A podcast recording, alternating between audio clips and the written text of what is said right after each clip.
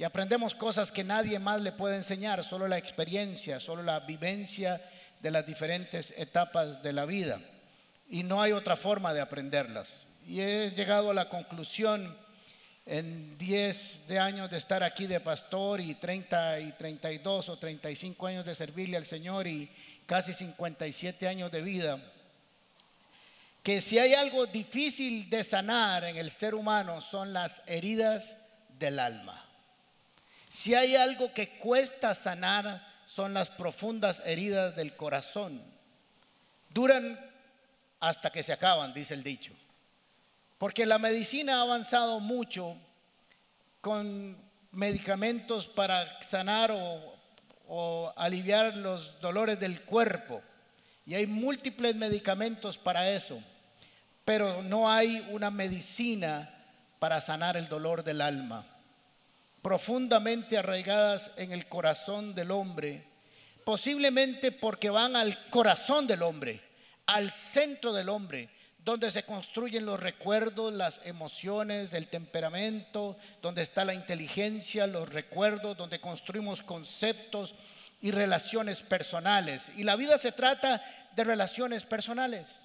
Se construye a través de relaciones en diferentes etapas de la vida, en la familia, con amigos, en el trabajo, en medio de toda la vivencia de la sociedad, creamos relaciones. Y creo que por esa razón son tan difíciles de curar, porque están en lo más profundo del, corazón del hombre. Y afectan, por lo tanto, esos daños a toda la conducta humana, todo lo que somos, se ve afectado porque ha sido afectado el lugar de donde salen todas las cosas. La iglesia por años ha tratado ah, este dolor del alma de manera, me parece, muy sencilla. Se ha enfocado en que el hombre no peque.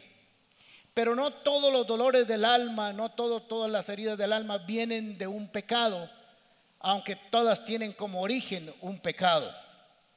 Lo cierto es que el hombre a través de la historia ha sido dañado. Creo que cada uno de nosotros ha sido dañado y necesita una sanidad en su corazón. Algunos lo hacen apenas conocen al Señor, otros lo hacen con el tiempo porque todos estamos en un proceso.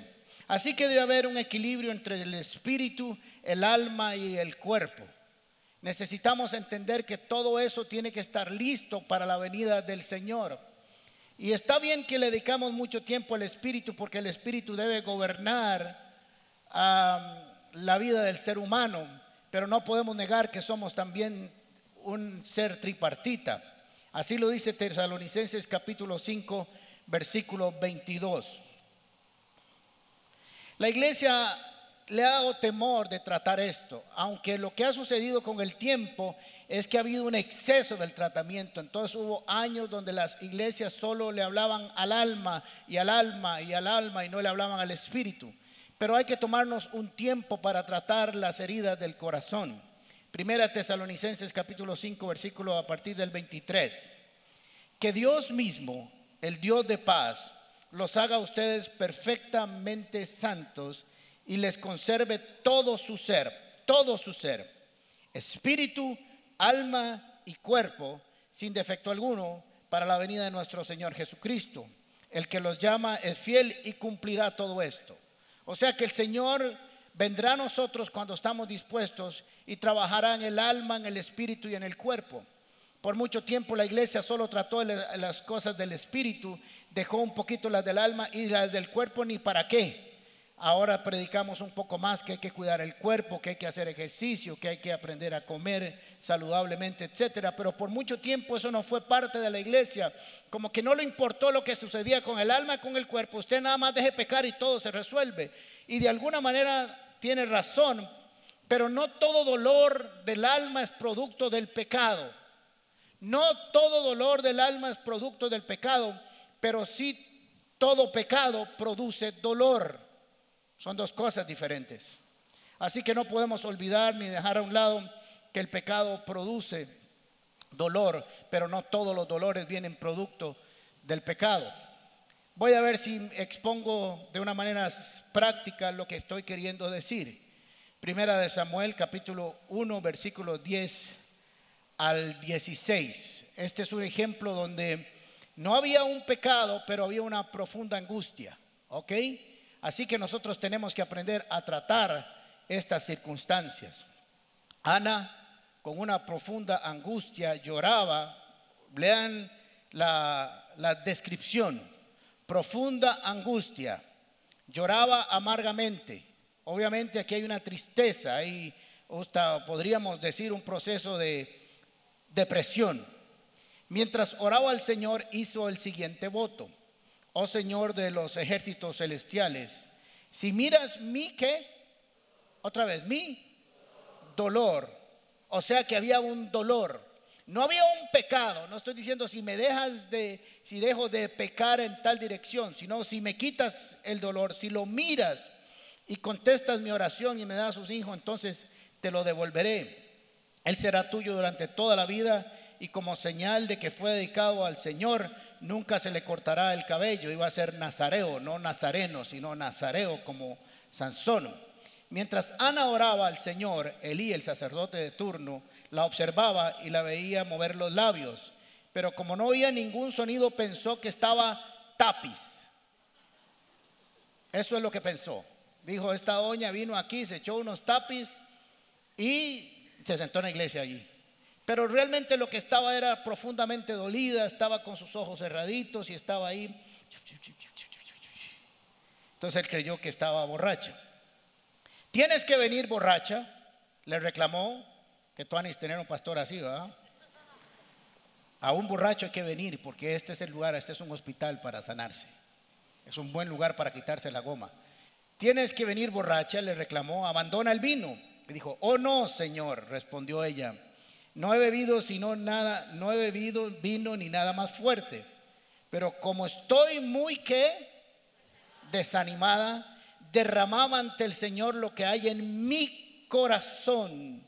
No piense que soy una mujer perversa, pues he estado orando debido a mi gran angustia y profundo dolor había un profundo dolor en el corazón de Abna. No era producto de un pecado, no era que se había ido a fornicar y volvió y se jaló una torta y está en un enredo ahí con los familiares. No, no, no.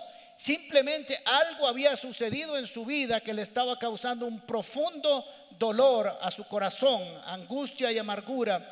Y cuando conocemos la historia de Ana, vemos que esa amargura, que esa angustia, que ese dolor se manifestaba en las relaciones con los demás.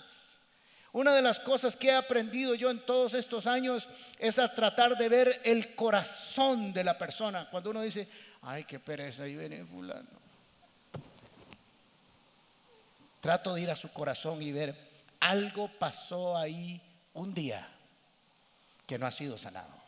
Algo pasó, algo hizo alguien ahí algo provocó esa agresividad, esa defensa, ese exceso de control para las cosas.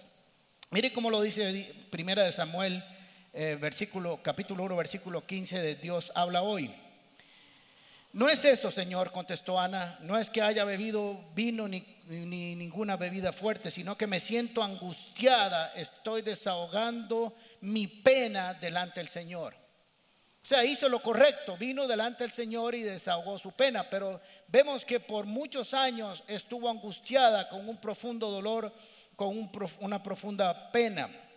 Por eso tenemos que entender que no todas las personas, y la mayoría creo que no vienen a causa de un pecado cuando llamamos aquí al altar a orar por ustedes.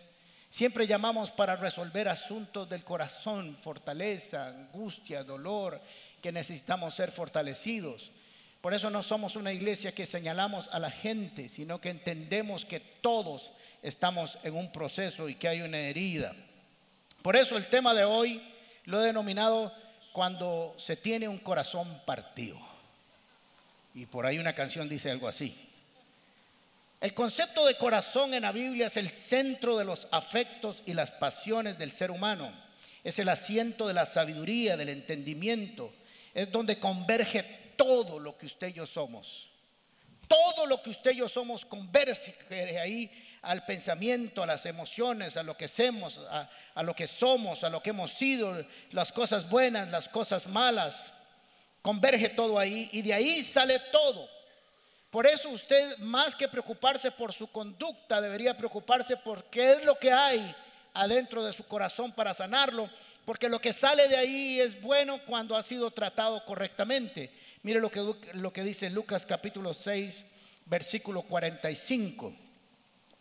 El que es bueno de la bondad que atesora en su corazón produce el bien. O sea que el corazón produce actitudes, produce acciones. Pero el que es malo de su maldad produce el mal, porque de lo que abunda en el corazón habla la boca. Por eso son tan difíciles sanar las heridas del corazón, del alma, porque van ahí, van a lo que somos, ha sido tocado, dañado, herido, destruido, abandonado por las heridas que transcurren en la vida. La semana pasada hablé del estrés. Yo creo que las heridas del alma es el segundo problema de salud pública. Organización Mundial de la Salud está preocupada porque hay un exceso de prescripciones de medicamentos antidepresivos empezando con los niños. Y es interesante que los antidepresivos se consumen más, póngame mucha atención, en los países más desarrollados del mundo. Pensaría uno que son en los más subdesarrollados. Y eso quiere decir que el dinero y el bienestar material no lleva consigo la felicidad, porque son países con abundante riqueza y distribución de la riqueza y consumen muchos antidepresivos. Hay gente que tendrá que tomarlo por aspectos químicos, pero nosotros tenemos que entender que las heridas en el corazón de la sociedad están produciendo una, una sociedad enferma. Son heridos heredando a heridos, heridos dañando a gente, cada vez más heridos teniendo una sociedad padres heridos enseñando a hijos que nacen heridos y esos heridos se elevan al cuadrado y entonces van las generaciones dañándose a causa sí del pecado, pero a causa de las heridas que se van pasando por generaciones. Un papá agresivo y violento que produce niños agresivos y violentos y de así se van las generaciones por generaciones. Así que tenemos que entender que tenemos que tener mucho cuidado con el tratamiento de esto.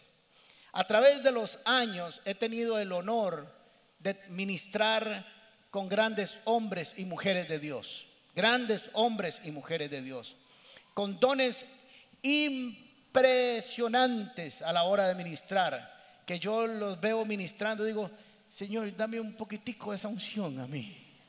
Y los oigo predicando digo, dame la mitad de lo que tiene y con eso es suficiente y fluyéndonos dones y haciendo la obra del ministerio, pero cuando se bajan del púlpito, no son iguales. Y uno dice, no entiendo, no hay coincidencia, consecuencia entre, ¿qué sería el término?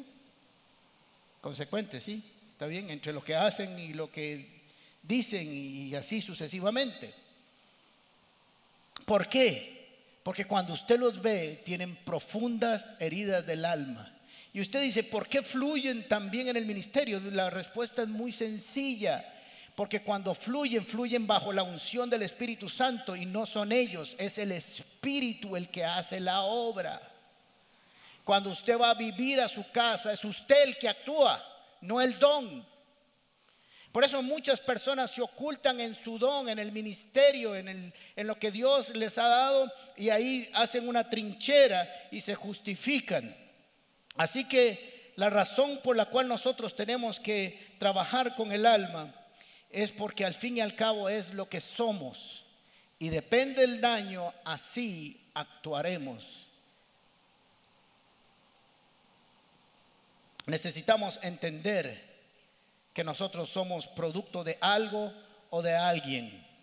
Es una frase que digo aquí regularmente y pensando en la preparación de este eh, sermón, esta enseñanza, me puse a pensar si era que la había copiado de alguien, la oí o la construí. No sé, pero siempre la he utilizado.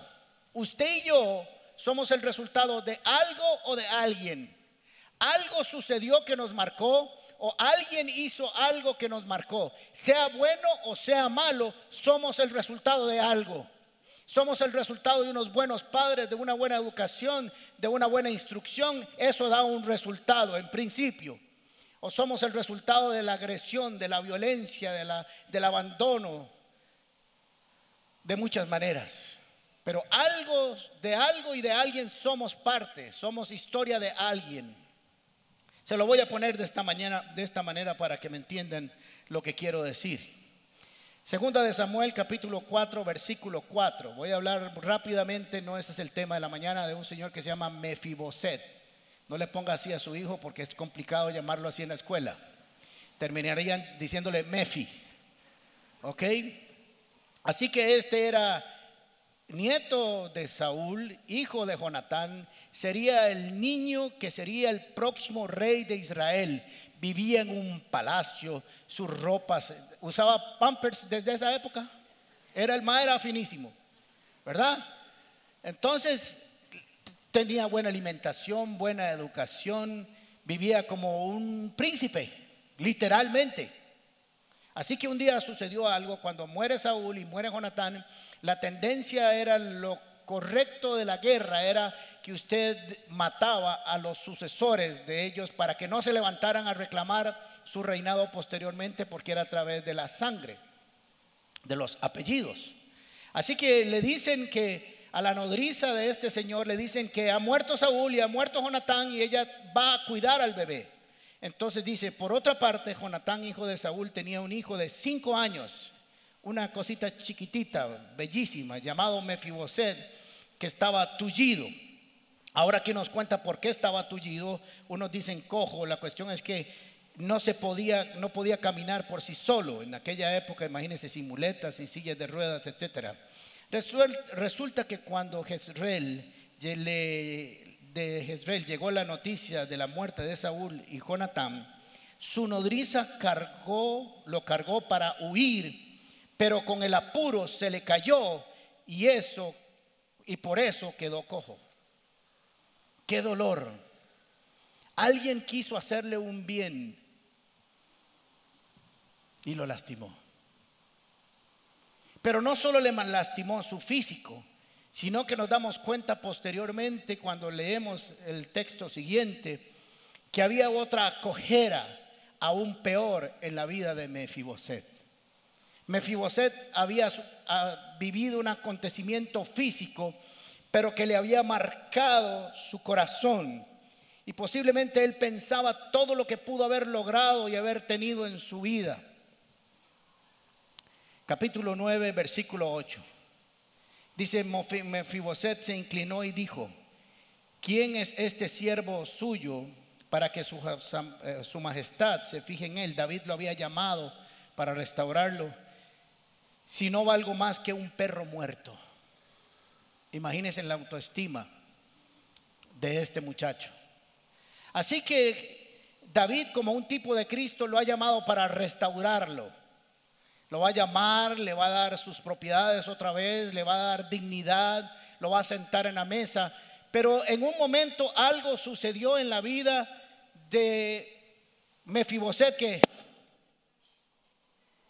le dañó el corazón, se despertó más de uno. Si estaba aburrida de la enseñanza, ya no. Pero así es la vida, como eso. Fue un segundo nada más y quedó marcado para el resto de la vida y tenía que trabajar con eso. Gracias a la misericordia de David, David tuvo llevado, creo yo, por Dios, cómo restaurarle su vida y le dio las propiedades y le devolvió un montón de cosas, pero siguió cojo físicamente, pero no cojo del alma. Dios le ayudó a sanar su corazón, su interior. Así que tenemos que entender que no todos los daños que tenemos son producto del pecado. Hay cosas que son simplemente porque la vida es así y suceden y nos marcan. Nos casamos para vivir hasta el final, pero no sucedió así. Empezamos un negocio, pero no terminó como esperaba. Teníamos amigos, pero alguien nos dividió. Teníamos unos papás que posiblemente debían de ser buenos y cuidarme y atenderme y protegerme, pero no resultó así, no resultó así y eso me dañó, me causó un profundo dolor. No lo escogí yo, no pequé yo, pero eso me pasó. Ahora hay otras heridas que vienen de nuestras acciones también que nos marcan.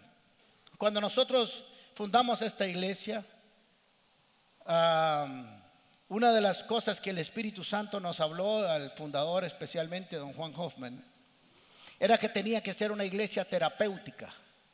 Esto es un valor para nosotros. ¿Y qué significa terapéutica?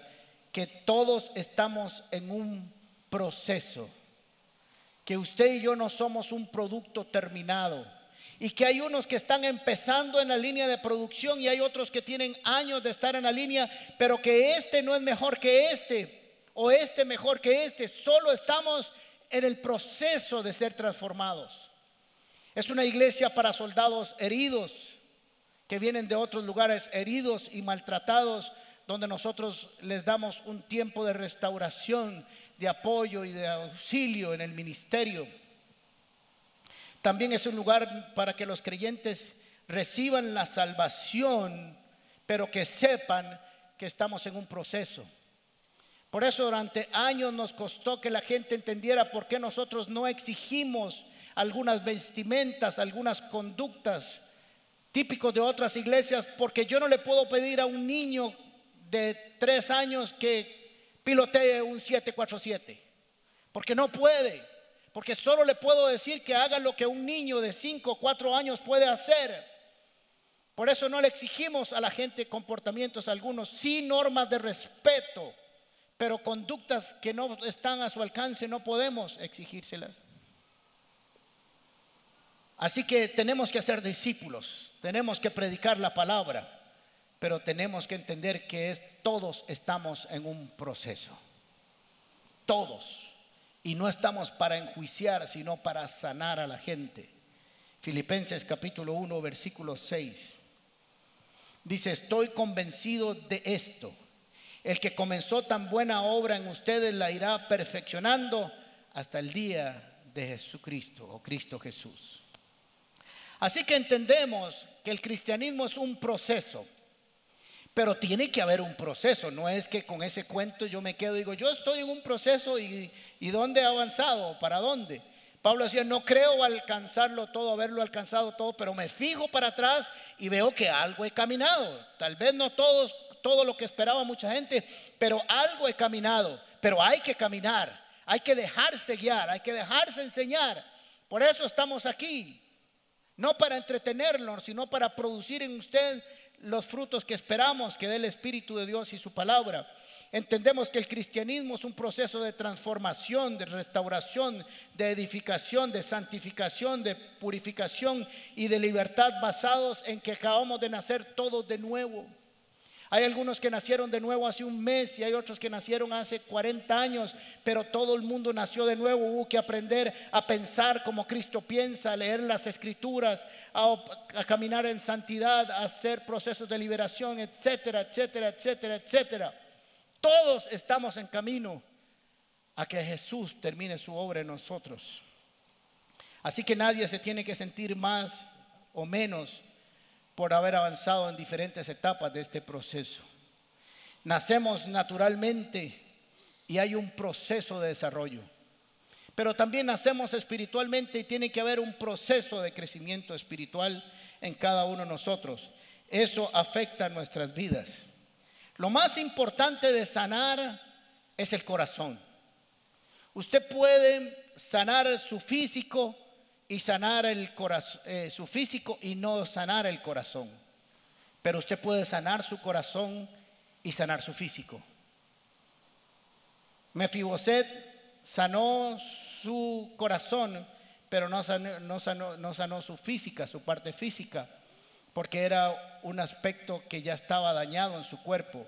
Pero hay muchos cristianos que tienen dolores psicosomáticos productos del dolor, productos de la pena, productos de su situación que llevan dentro del corazón. Es importante entonces que no nos preocupemos por una cirugía estética, sino por una cirugía del corazón. Mire lo que dice Proverbios capítulo 15, versículo 13. El corazón alegre se refleja en dónde? En el rostro. Vuelva al que ver, vuelva que está a la par, vuelva a verlo y a ver cómo está su corazón. Cuando usted se encuentra a alguien amargado, feo, que usted dice qué pereza, no le vea su rostro, dígale, así está su corazón. ¿Qué puedo hacer para ayudarlo a sanarse? Pero no todos escogemos. Dice Proverbios capítulo 15, ese mismo pasaje, pero en Dios habla hoy. Dice, el corazón alegre, cara feliz. Corazón enfermo, semblante triste. Es más, cuando estamos enfermos se nota en nuestro rostro la forma en que caminamos y nos jorobamos. Miren lo que dice el Salmo 102, capítulo, capítulo 2, versículo 1. Señor, oye mi oración, escucha mi ruego no te alejes de mí en el tiempo de mí, de mí, angustia. Inclínate para escuchar y no tardes en responderme cuando te llamo. Pues mis días desaparecen como el humo y los huesos me arden como carbones al rojo vivo. ¿Usted sabe lo que estaba sintiendo esta persona? ¿Usted sabe el dolor que sentía esta persona de sentir que sus huesos le quemaban? Hace poco tuve la oportunidad de estar orando por una persona que tiene un dolor en el cuerpo y un dolor en el alma y decía, es que me duele el cuerpo, me duele profundamente el cuerpo de mi dolor del alma. Pues mis días desaparecen como el humo y los huesos me arden como carbones al rojo vivo. Tengo el corazón, ¿cómo? Dice la versión de 1960, herido, angustiado, marchito, como la hierba y perdí el apetito. Hmm. Por mi gemir quedé reducido a piel y huesos. Qué profundo dolor tenía este, el salmista cómo expresó su dolor, su angustia, su tristeza, porque algo había pasado. Ahora, cada uno de nosotros ha tenido un corazón dañado.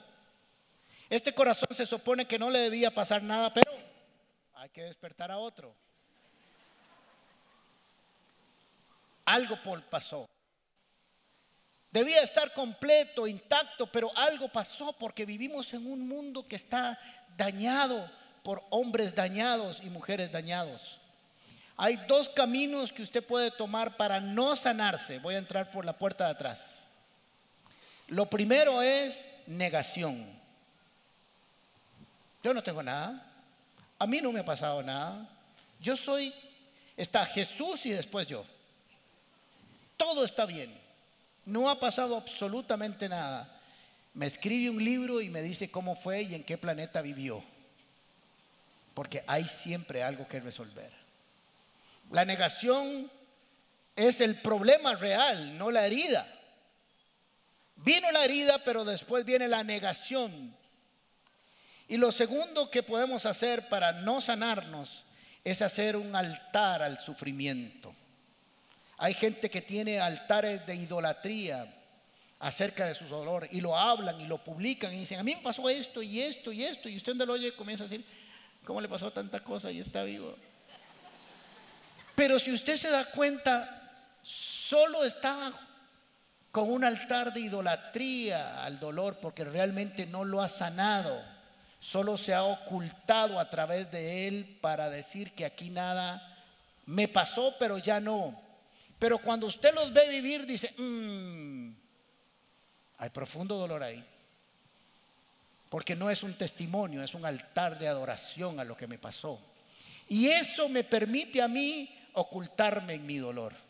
Ya lo dije, ya lo saben, me pasó, fui agredido, fui violado, fui esto. Así que cuando me vean actuar como un agresor y un violador, tranquilos, eso me pasó. Y así soy. ¿Me siguieron todos? Así que esas son dos cosas que no debemos de hacer. Pero vamos a ver el doctor con su medicina que vino a hacer. Isaías 61, versículo 1. Voy a leer el texto de Isaías, pero recuerden que este texto Jesús le fue dado en la sinagoga un día el texto y abrió el Isaías 61 y leyó el Espíritu de Dios está sobre mí. Así que esto tiene una aplicación para Israel específica, pero Jesús lo tomó y dijo esto también es para la iglesia. Hizo un resumen ejecutivo porque no leyó todo el capítulo 61, pero leyó la importancia de ese pasaje en el Nuevo Testamento. Pero yo lo voy a leer todo en el Antiguo Testamento, la parte que nos interesa. El Espíritu del Señor está sobre mí. Vamos a leer como si estuviéramos leyendo Lucas, pero en Isaías. Porque me ha ungido, ungido es capacitado, entrenado, empoderado. Me ha dado la capacidad el Señor para traer buenas nuevas o buenas noticias. Esto es la noticia del Evangelio, pero la noticia buena también no es solo que hay cuatro evangelios, es que el médico divino vino para hacer algo sobre mí. Esa es la buena noticia. Que mi médico, mi salvador, mi sanador, vino con la capacidad para hacerlo. Me ha enviado a vendar a los quebrantados.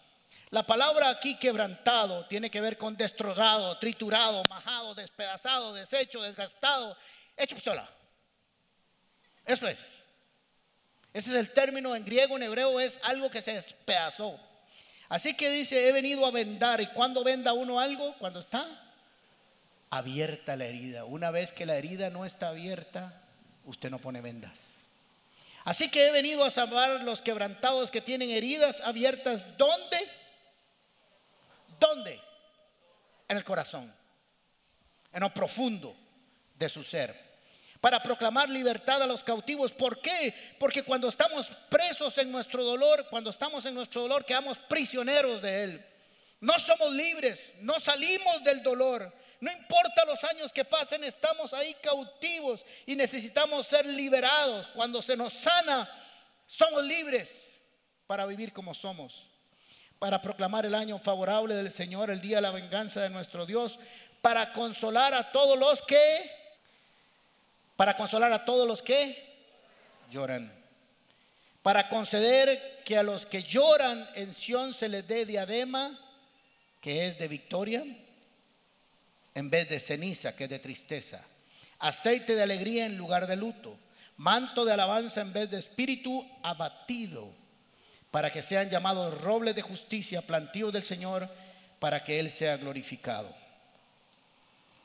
Así que Él vino a sanar. Y dijo, he venido para hacer eso. Vino para hacer muchas cosas más. Pero en Isaías 61 no solamente tiene un mensaje específico en cuanto a la salvación, sino al dolor del ser humano, porque Jesús sabe que el pecado produce dolor. Al fin y al cabo, somos el resultado de algo que hizo, que hizo algo mal en el pasado que nos afectó. No necesariamente que nosotros pecamos, sino que alguien pecó y nos llegó a nosotros. Salmo 147, 3 dice, Él sana a los de corazón quebrantado y venda las heridas. Así que es un día de sanidad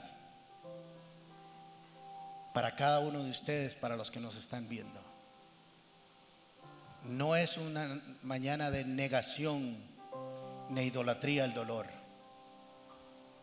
Es que el salmista fue y le dijo, cuando vengo angustiado a ti, escúchame, sáname, cúrame.